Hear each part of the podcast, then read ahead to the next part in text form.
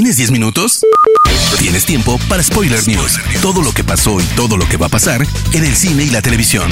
Tu dosis semanal de noticias, rumores e información imperdible sobre la industria del entretenimiento.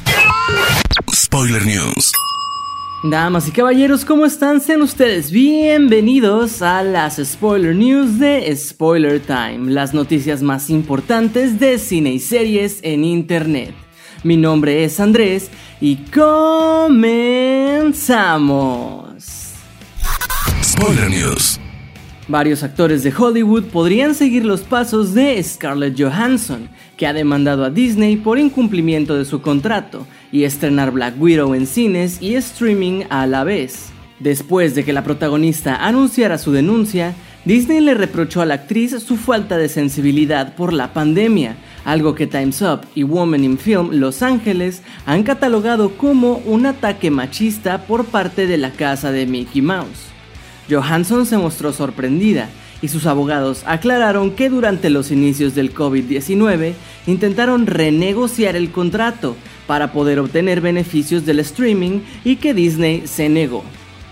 Ahora Matt Belloni, ex editor de The Hollywood Reporter, revela que Emma Stone, la protagonista de Cruella, otro de los estrenos de la pandemia, también se plantea demandar a la compañía por la misma razón, y todo apunta a que Emily Blunt podría seguir el mismo camino por Jungle Cruise. Los actores suelen llevar por contrato un porcentaje de ingresos de las taquillas, y al momento de estrenar las cintas en streaming, una parte de la gente que podría ir al cine prefiere verla desde sus casas, generando así menos taquilla. En plena controversia sobre los acontecimientos de la noticia anterior, Disney ha revelado que la nueva cinta de Marvel, Eternals, solo se estrenará en cines en noviembre. La noticia ha llegado de forma discreta mediante un spot para TV en NBC durante los Juegos Olímpicos de Tokio 2020. Solo una emisión del tráiler previo que ya habíamos visto, sin embargo, ahora termina con un breve, solo en cines este 5 de noviembre. Eugenio Derbez es un actor que ha logrado colocarse en Hollywood de buena manera, y aunque ha tenido cintas taquilleras, el mexicano quiere ir a lo grande. Derbez, de 59 años, aseguró esta semana a Variety que le encantaría sumarse al universo cinematográfico de Marvel, especialmente como villano. No soy el tipo duro, así que me gustaría hacer algo con carisma, pero malo, sonriente, encantador, pero al final malvado, fue lo que declaró. Pero por el momento no existe información sobre algún contacto formal, por lo que por ahora es solo un simple deseo del actor mexicano. Eiza González suma un nuevo reto actoral a su carrera. La joven actriz dará vida a la leyenda del cine de oro mexicano, María Félix, en el biopic dirigido por Matthew Heinemann. La noticia en el portal Deadline destacó que el equipo de trabajo está buscando un escritor latinoamericano que adapte la vida de la doña a la pantalla grande. Eiza además producirá la cinta junto a Linden Entertainment. María Félix quedó plasmada en la historia del cine nacional con más de 40 películas como protagonista, pero sobre todo por la inigualable belleza y carácter que transmitía en pantalla, un reto que tendrá que enfrentar Eiza. Queda ya muy poco para ver Venom Let There Be Carnage, la nueva aventura del antihéroe interpretado por Tom Hardy, y en Sony no han querido esperar más para lanzar un espectacular trailer final centrado en el villano Cletus Cassidy, mejor conocido como Carnage, que es interpretado por Woody Harrelson. El avance funciona a modo de historia de origen del peligroso simbionte rojo, que pondrá a prueba a Eddie y a Venom. Además, Naomi Harris se meterá en la piel de Shriek, que con sus gritos supersónicos le hará las cosas más difíciles a los protagonistas. Otra de las grandes novedades de esta secuela es su cambio de director ya que aquí encontramos detrás de las cámaras a Andy Serkis, conocido por interpretar a Gollum, Ulysses Claude en Marvel y Snoke en Star Wars, además de ya haber dirigido cinco cintas, entre ellas Mowgli, Legend of the Jungle y Breathe. Venom vuelve a la pantalla grande el próximo mes de octubre. Solo Maridueña saltó a la fama por dar vida a Miguel en Cobra Kai, la serie de Netflix que próximamente tendrá su cuarta temporada, pero su popularidad está a punto de dispararse, ya que ha sido elegido por Warner para protagonizar Blue Beetle, la cinta del superhéroe latino de DC que prepara HBO Max. Maridueña se meterá en la piel de Jaime Reyes, la tercera encarnación en los cómics de Blue Beetle, que recibe sus poderes de un misterioso escarabajo encontrado en Egipto y que tiene un origen alienígena, lo que es fácil de ver en el traje de Jaime cuando ejerce como superhéroe. Clifford, el gran perro rojo, cinta que muestra una mezcla de animación con acción real, ha aplazado su estreno en cines estadounidenses de forma indefinida. La cinta tenía previsto llegar el 17 de septiembre, pero la preocupación por la variante Delta del COVID-19 ha hecho que Paramount tome la decisión de retrasar la cinta. Esperemos que la variante no cause más estragos y que este sea un caso aislado en cuanto a retrasos cinematográficos.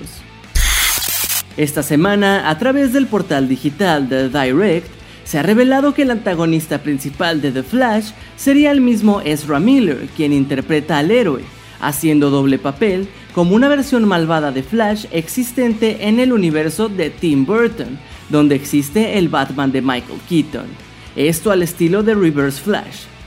Hasta ahora es solo un rumor, pero se sabe que no hay actores contratados para interpretar a un villano principal. Spoiler News.